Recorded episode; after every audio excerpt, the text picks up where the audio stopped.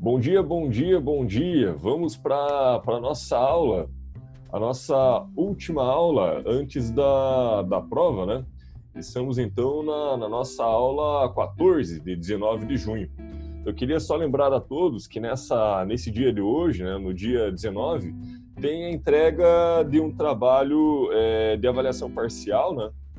em que está é, disponível ali as instruções já há alguns dias. É, e também para a aula que vem, né, até a aula que vem, você produz, né, um, aqueles que não estão na, na aula nesse momento, né, que ouvirão depois, não serão avaliado, é, avaliados em função aqui da, da, da, da, da nossa, da nossa conversa. Então, vocês é, me entregam um, um, o texto conforme as instruções ali que está no roteiro de aulas. É, então vamos para a nossa aula é, de, número, de número 14.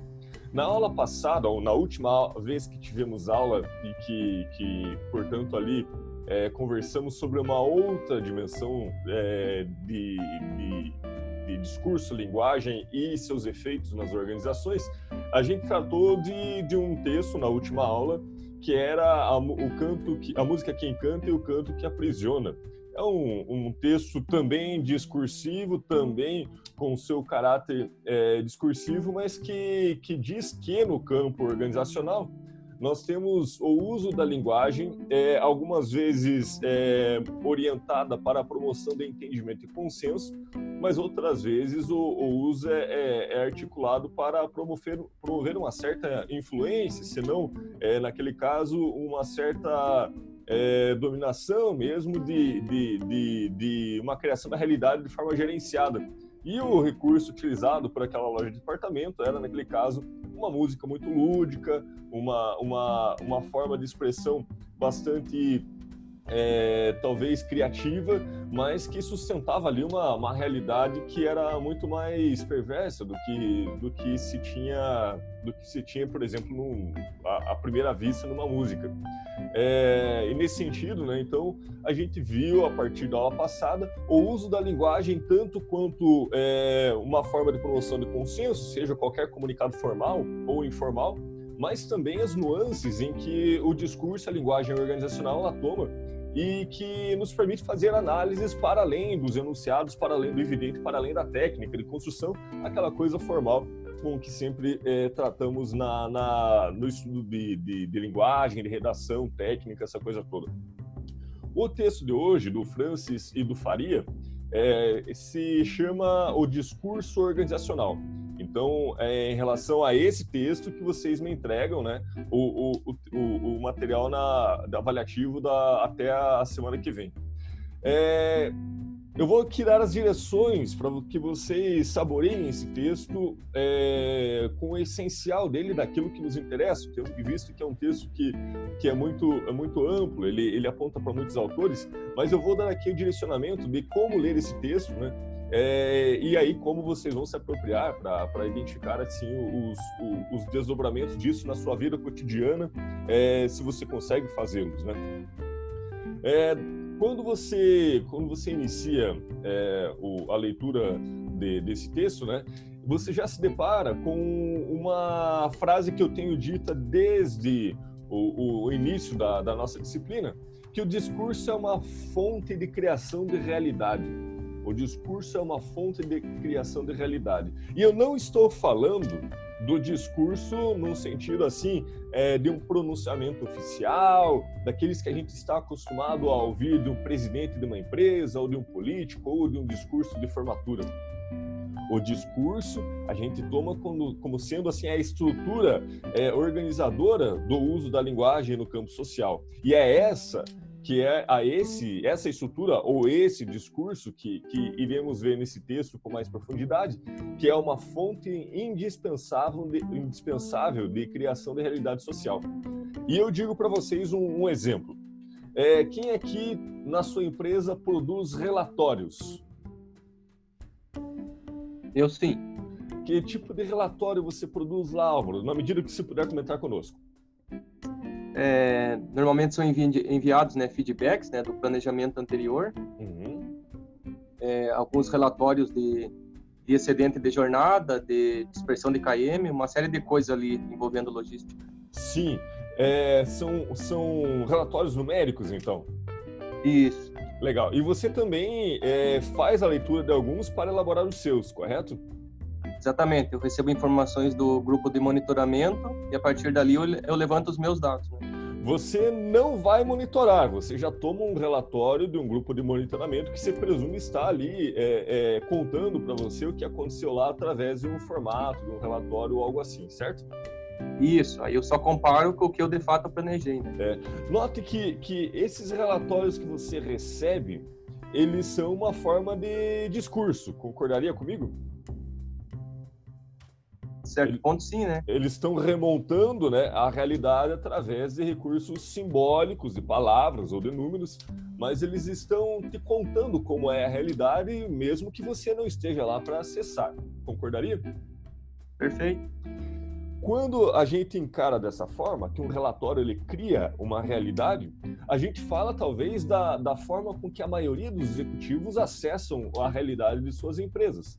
Porque na impossibilidade de estar o tempo todo em todos os lugares, vão se fiando então em discursos, né, em, em relatórios, em comunicados e que vão sendo alimentados mesmo sem ter contato com aquela realidade no dia a dia, mas que presumem ser conforme as recebem. É nesse sentido que a gente pode entender ali já a primeira frase do resumo do artigo, de que o discurso é uma fonte indispensável de criação de realidade social. Numa reunião, por exemplo, onde todos leram o mesmo relatório, ou aqueles que lerão o relatório que o Álvaro produz, é, irão partir de uma realidade que foi construída discursivamente.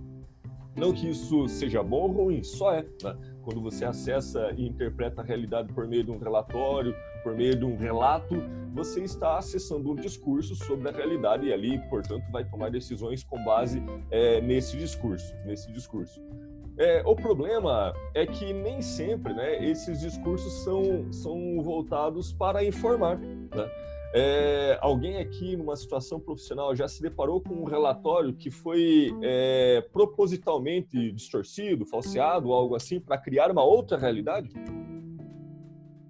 É, antes até dessa da multinacional da Heineken assumir ali, é, tinha muitos casos ali de 0800 dentro da própria empresa por conta de relatórios ali, tipo, modificados ou números que não eram de fato aqueles.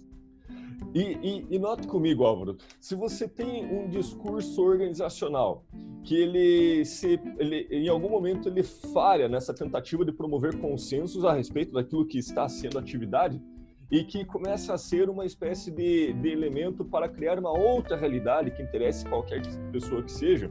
Né? Normalmente os casos de corrupção do governo envolvem esse falseamento de, de, uma realidade discursiva, né? Discursa um relatório e a realidade é outra. Vida de Petrobras, né? Que tivemos aí o caso recente de corrupção, os relatórios da Petrobras discursavam né, uma realidade que era tomada pelos investidores e tudo mais como sendo aquilo depois notou-se que, que tinha um, um, um, um, problema gravíssimo de corrupção que era maquiado nos relatórios, inclusive tem esse termo né, de relatório maquiado, ou seja, um relatório que, que ele acaba que criando uma realidade, porque todos os relatórios criam, é, mas que se distanciam da prática, se distanciam da prática. É, e numa, numa, no exercício de gestão, né, é, quando você está tomando decisões estratégicas, você vai ter que se fiar nos discursos né, que são é, construídos por meio de relatórios, por meio de, de comunicados, porque é uma impossibilidade né, você tomar decisões com base, vive, vivenciando cada detalhe das suas equipes, você vai se fiando nos relatórios. Compreender essa natureza de intencionalidades de, de criação da realidade a partir da, do, do discurso organizacional diz então numa competência do gestor?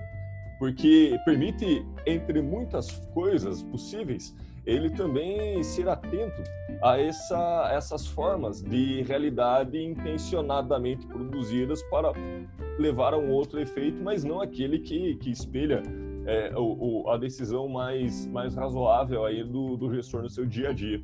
Alguém aqui é, tem exemplos ou alguém já teve contato com alguém que tomou uma decisão, mas o relatório pelo qual subsidiou a sua decisão estava falseado? O Álvaro, de certa forma, já comentou. Oi? Eu nunca. Nunca teve. Bom, é, se vocês é, nunca tiveram a experiência, eu sugiro que, que acessem o, os balanços patrimoniais, as demonstrações financeiras dessas empresas que foram envolvidas entre corrupção e política. É, por exemplo, a Sabira Petrobras, né? Ali você vai ter um, um, um exemplo de demonstrações financeiras que é, são muito coerentes e coesas, mas que foram falseados, no sentido que aqueles exercícios estavam todos comprometidos, né? mas que teve aquela, aquelas, aquelas estratégias discursivas dentro da linguagem contábil para que se produzisse uma realidade outra, né, para, para manter a empresa competitiva no mercado Professor, financeiro. Acho que o caso mais recente é aquele da empresa de Brumadinho, né? Os relatórios. Perfeito, perfeito. Temos os relatórios da empresa de Brumadinho. Qual era é, a realidade vivida, né? É, os técnicos, me parece que isso é, é, é, pública informação, que aparece de vez em quando é, por via da mídia, mas que haviam técnicos que viam rachaduras, viam problemas da estrutura da barragem, mas que produziam uma outra realidade por meio de relatórios. O problema é que as organizações elas precisam consumir essa realidade produzida pelos discursos de relatórios, pelos discursos oficiais então, ainda que ah, os técnicos soubessem de uma outra é, concretude do que estava acontecendo, né, a, o problema das, das, das barragens, tem-se notícia de que os relatórios, os pareceres, os laudos, né, é, foram produzidos para levar a decisão para outro lugar, a decisão dos governos, né, de, de liberar ou não, de manter ou não a, aquela estrutura funcionando é muito bom exemplo, um exemplo que, que, que, de, que demonstra né, que o discurso organizacional ele não só afeta a si mesmo e seus funcionários, mas também a toda a sociedade. Né? São um exemplo aí de uma tragédia é, enorme, né? E que a forma com que você apresenta essas informações são determinantes para produzir um efeito, seja ele é, do interesse coletivo ou do interesse muito particular da pessoa que, que, que, que falseou né, essas informações na construção desses relatórios. Portanto, a, assim, a, o, a potência de se compreender o discurso organizacional em suas muitas possibilidades diz de possibilidades também de análise que nos levam para além daquilo que tomamos muitas vezes como sendo a comunicação, o discurso, aquela coisa técnica de redação, do, de, que, que, que todos estamos acostumados. Compreender discursos organizacionais é uma competência do gestor que ele consegue se antecipar a muitas coisas, a muitas coisas. Em especial, se tiver esse olhar muito, muito calibrado para essa realidade que é produzida por meio de comunicação e a qual ele consome, né, para ter essa, essa, essa tomada de decisão. Mas também temos outros efeitos, né? É, retomando é, também o, o, texto anterior sobre a, a, música Quem Canta e o Canto que Aprisiona, você tem também, é, em algumas organizações, uma espécie de construção de hegemonia discursiva e que a realidade compartilhada por todos, né, ela é retroalimentada por um discurso extremamente é, gerenciado e de forma que não podem haver interpretações diferentes daquela que está sendo produzida intencionadamente numa, numa organização. Vocês já, já tiveram notícia, já conheceram alguém que trabalhou ou eventualmente até trabalharam numa organização em que você não podia discordar da opinião é, da, da, de, de um certo grupo?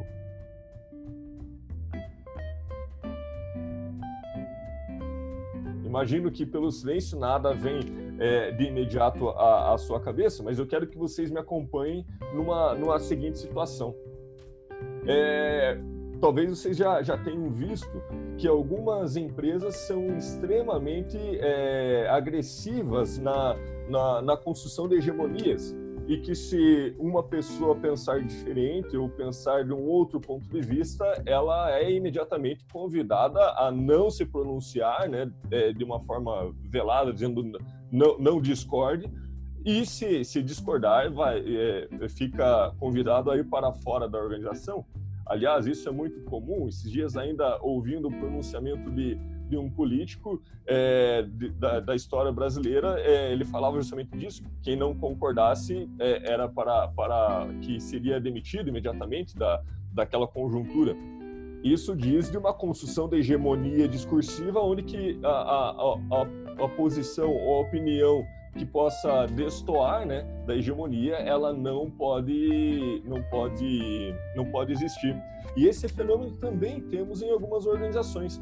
Temos organizações extremamente é, convergentes nas suas visões de mundo e que é proibido discordar de, ou é, questionar, ainda que, que no sentido de, de dar contribuições né, por outros pontos de vista, e não, as pessoas não, não se sentem nem à vontade de, de, de, de discordar ou de dar pontos de vista distintos, porque acabam que temendo as consequências. É, volto a provocá-los. Vocês já, já conheceram alguém que trabalhou ou trabalha é, numa empresa em que as pessoas não se pronunciam porque têm medo de, de, de falar o que, o, o que, o que é, está acontecendo na, na empresa ou do que é a realidade organizacional e isso é, ser devolvido como uma, uma punição? Eu, é, eu coloquei até num vídeo do, para o professor aí, uns dias atrás, é, sobre uma empresa, acho que aqui não é, não é correto citar, Sim, mas é uma empresa do ramo de bebidas, né? Alguns anos atrás, ela tem o regime adotado de banco de horas e há um clima interno lá, assim, onde ninguém pode falar o contrário, inclusive quando o sindicato chega lá e mesmo dizendo que vai apoiar os trabalhadores ali, todos ao, no fim das contas acabam é, optando pelo banco de horas, mesmo querendo hora extra, né? Quem que não quer trabalhar um pouco mais e receber mais? Claro, claro, claro. É, a Sara também tinha lembrado de alguma coisa que lhe ocorreu? É, na verdade não comigo, mas é, é, um amigo meu trabalhou numa empresa de distribuição de, de remédios, né, representante de, de produtos farmacêuticos, e ao discordar de uma gestora dele, uma supervisora, ela queria que ele que ele colocasse informações erradas, né? Uhum. E ele se recusou. Só que nesse caso ele sofreu uma penalidade que ele foi, no caso, demitido, né? É. É, tem, tem, tem situações, organizações que são extremamente agressivas em seu discurso. É, e, e, qualquer coisa que cause ruído, ela, elas acabam devolvendo consequências severas muitas vezes. O exemplo do Álvaro eu achei ótimo. Eu achei ótimo. É, Álvaro me acompanhe na, na situação. É, você imagina é, uma situação em que o sindicato visita qualquer que seja a corporação que, que lhe é da jurisdição e fazem uma votação em frente a, aos chefes, né? Quem é favorável ao aumento ou quem é favorável à extinção do banco de horas ou algo assim. É óbvio que, que a, ali fica, fica muito notório que as pessoas é, vão se aliar a um, a, alinhar, né, a um discurso ou outro, né? E na maioria dos casos, se é feita assim uma, uma votação é, é, numa empresa muito agressiva, as pessoas jamais ousarão a discordar daqueles que produzem a realidade organizacional por meio de discursos, né? Então acabam que mesmo que contra a vontade, não não questionando para não não causar distorções do discurso. Mas o que há de real é que as pessoas gostariam de, de, de ter uma outra decisão eventualmente. É, isso tem, é, a gente pode explorar muito, assim, de muitas formas. Vou dar um exemplo que aconteceu comigo. Como vocês sabem, eu fui, é, eu trabalhei no, no setor financeiro por, por muitos anos e teve uma ocasião em que, numa conjuntura de gestão da minha agência, tinha um gestor extremamente é, é, com poucas habilidades de lidar com, a, com as diferentes interpretações de como fazer as tarefas, é, como executar estratégias. E tinha-se naquele momento né, uma meta muito grande, assim, num dia como esse, de final de, de semestre, e que estava, assim, impossível é, é, executá-la, né, porque, enfim, já estava no finalzinho do prazo e, e, e faltava muito, mas, mas muito em relação daquele, daquele item que deveria ser cumprido. E aí, é, uma empresa que tem assim, um posicionamento ético muito forte, né? é, o que podemos fazer diante da, da impossibilidade. Ninguém vai violar regras, né? Porque é uma empresa ética. Essa essa base com que construímos a nossa a nossa a nossa realidade, na, pelo menos aquele caso da, da, daquela empresa.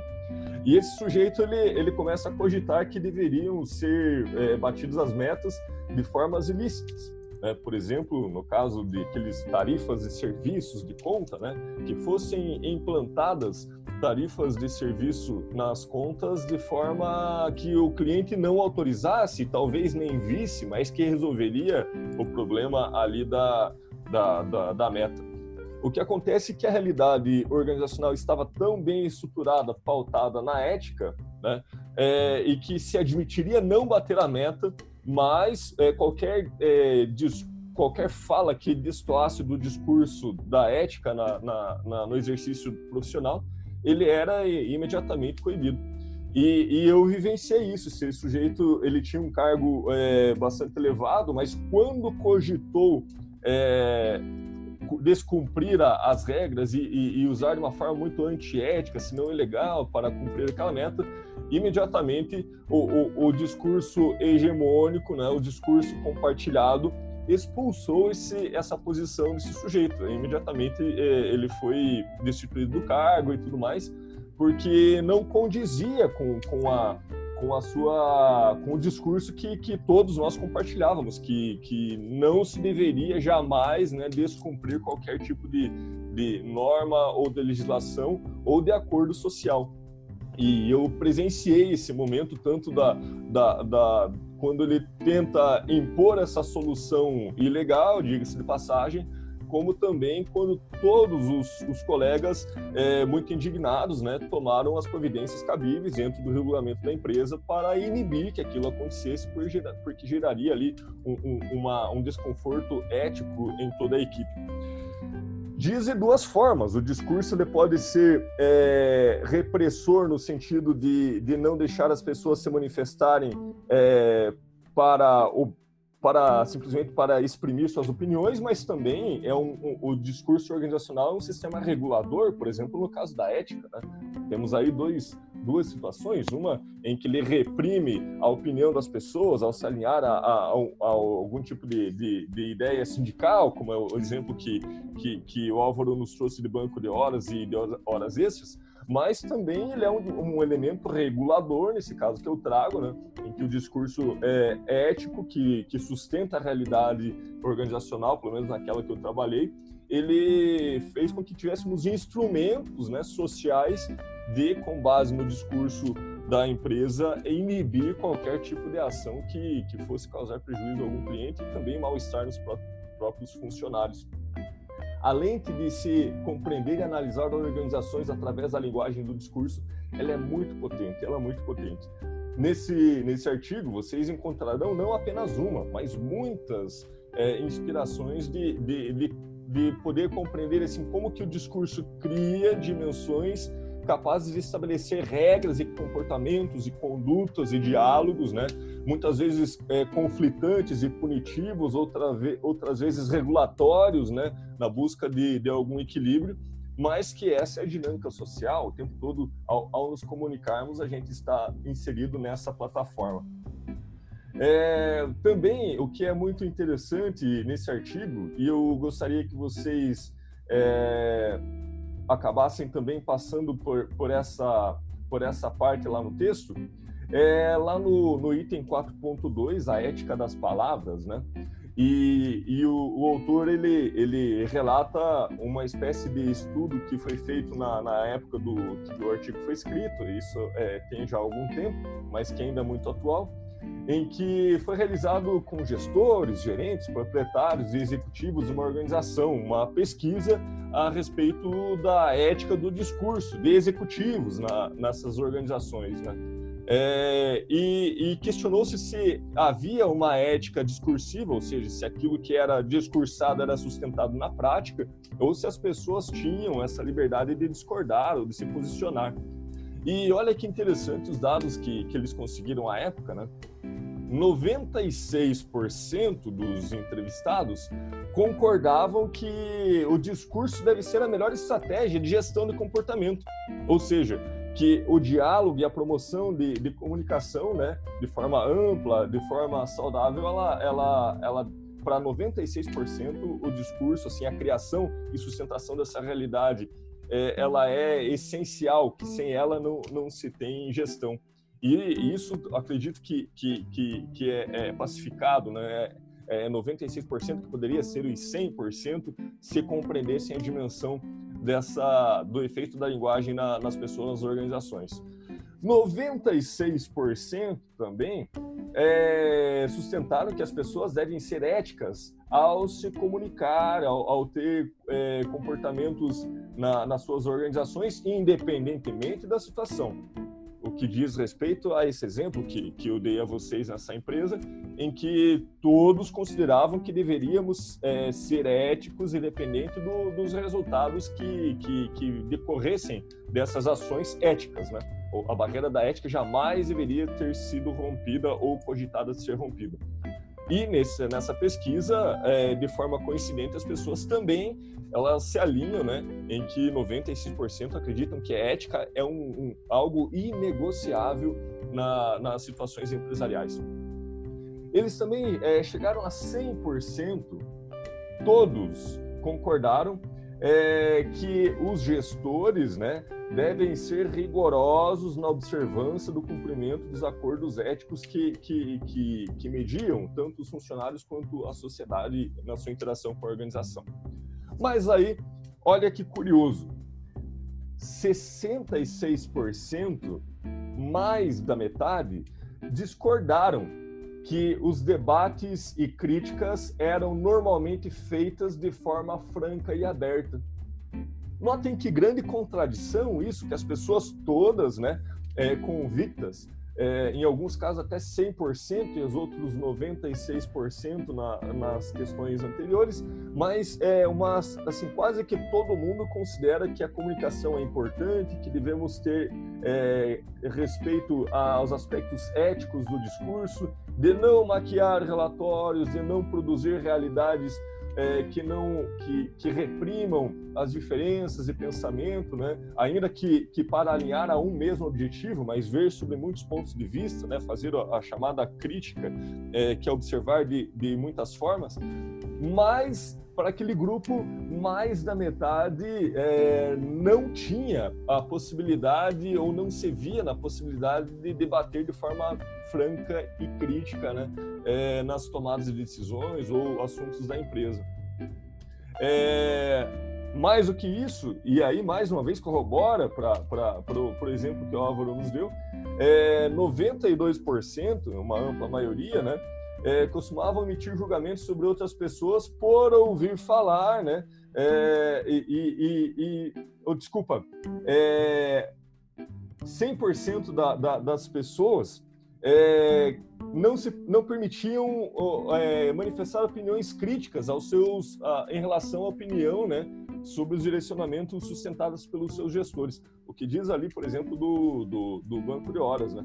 É, ainda que as pessoas é, queiram uma, uma determinada demanda é, legal e negociável também, mas conhecendo o posicionamento dos gestores da empresa é, exemplo, você vê que as pessoas não se autorizam, mas todas dizem que temos que ser francos na, na, na discussão e nos debates. E aí a gente se choca, então, com um certo impasse, né? Um certo impasse em que é, todas é, as empresas ali dizem, os funcionários dizem, praticamente todos, que é importante ter diálogo franco, que é importante ter um, um ambiente de discussão e comunicação empresarial que seja ético, que permita é, uma circulação da, das ideias e pluralidade dos pontos de vista, mas na prática não vem isso acontecendo. Queria saber de vocês por que vocês acham que talvez há essa dissonância em que todos acreditam que deve ser de uma forma, mas na prática isso não se concretiza porque as pessoas não têm liberdade para, por exemplo, é, é, criticar ou, ou discordar de, um, de, uma, de uma diretriz ou de, uma, de um posicionamento é, de, de um superior. Vamos lá, eu deixo a vocês. Por que vocês acham que acontece essa dissonância? Que todo mundo diz que temos que ser francos, podemos criticar, mas que na prática isso não concretiza. Por que vocês acham? Receio, talvez, né? Perder emprego. É, Relações de poder? Repete para mim, Sara. Ser, é, medo de ser demitido, né? Claro, tipo, as pessoas preferem. É, é, é, tipo assim. É mais fácil eu concordar do, do que, que, eu emprego, claro. e ser demitido. Claro, claro, claro. Vocês estão certos, porque nessa produção do discurso oficial ou do discurso hegemônico, existe uma relação de poder que é assimétrica. Né? E quem discordar pode ser expurgado, para bem ou para mal. Né? Para bem, no caso de uma empresa que pauta pela ética e quando ao notar que alguém é, tenta colocar um ponto de vista antiético, essa pessoa é expurgada do, do meio mas também pode ser para mal, porque eventualmente a, as pessoas podem dar opiniões é, sobre seus pontos de vista sinceros, mas não o fazem por medo da, das retaliações e tudo mais. Mais uma vez, então, o discurso ele, ele diz assim uma produção de uma realidade organizacional, mas que essa produção nem sempre ela é pautada no consenso em, ela pode ter essas situações em que ela é pautada em relações de poder. Algumas pessoas terão maior possibilidade de estabelecer né, a verdade sobre um assunto ou o discurso oficial sobre um assunto. E isso, mais uma vez, eu digo para vocês, ele pode ser explorado de uma forma muito ampla. Né? É, diz do poder de uma pessoa criar um relatório e, com isso, criar uma realidade.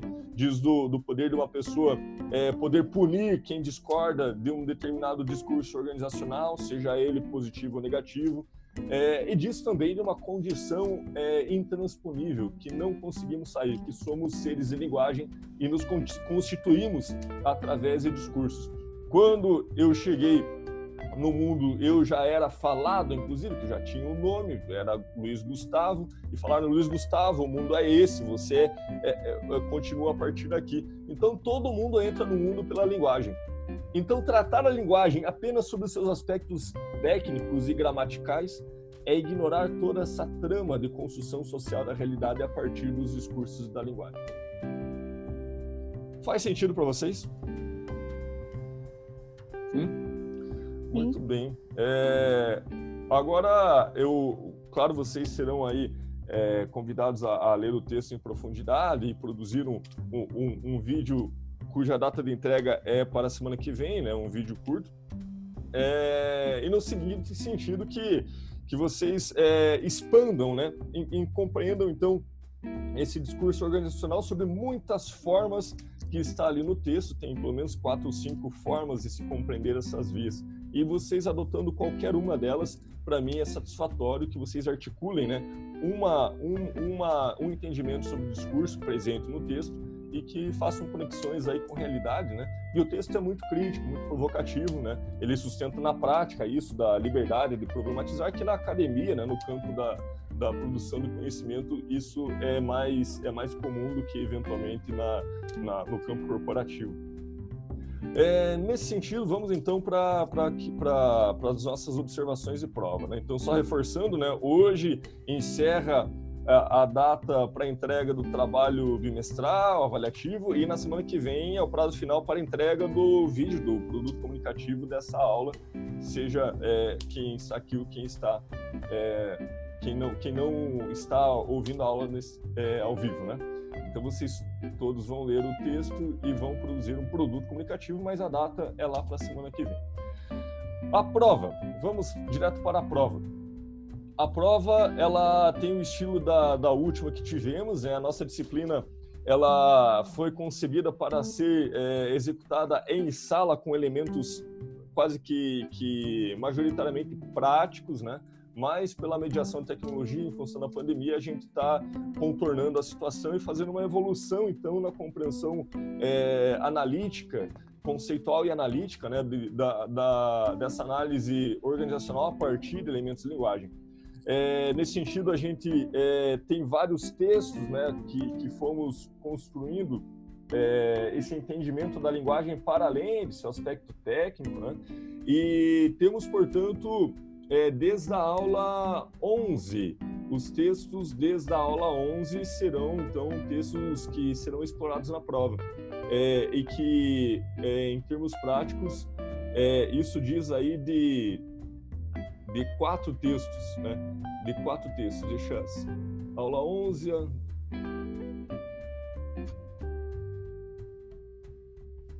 São quatro textos. Então, desde o texto da diferença entre é, o, o, desde a diferença entre comunicação empresarial, que leva em conta lá seus aspectos muito mais técnicos de produção de textos, e a comunicação organizacional, quando demos esse salto né, para compreender o processo é, da, de construção de realidade das organizações através da linguagem do discurso. E que se concretiza hoje com esse texto é, bastante é, rico de, de, correntes teóricas, mas que vocês precisam comentar apenas uma no seu produto comunicativo. Não tem muito, muita novidade na prova, porque vocês já fizeram uma prova comigo, já sabem que, que tudo que, que eu, eu, eu cobro foi o que está discutido na aula e ou nos textos, né? Então, só revisem, é, não acumulem leituras para a véspera da prova. É, prestem atenção também porque me parece que haverá uma, uma alteração no, no tempo da, de execução da prova, né? do tempo que você inicia, talvez seja menor do que aqueles 24 horas é, para terminar desde o... É, fica 24 horas disponíveis, mas tem um tempo que quando você inicia é um tempo mais curto para terminar, né?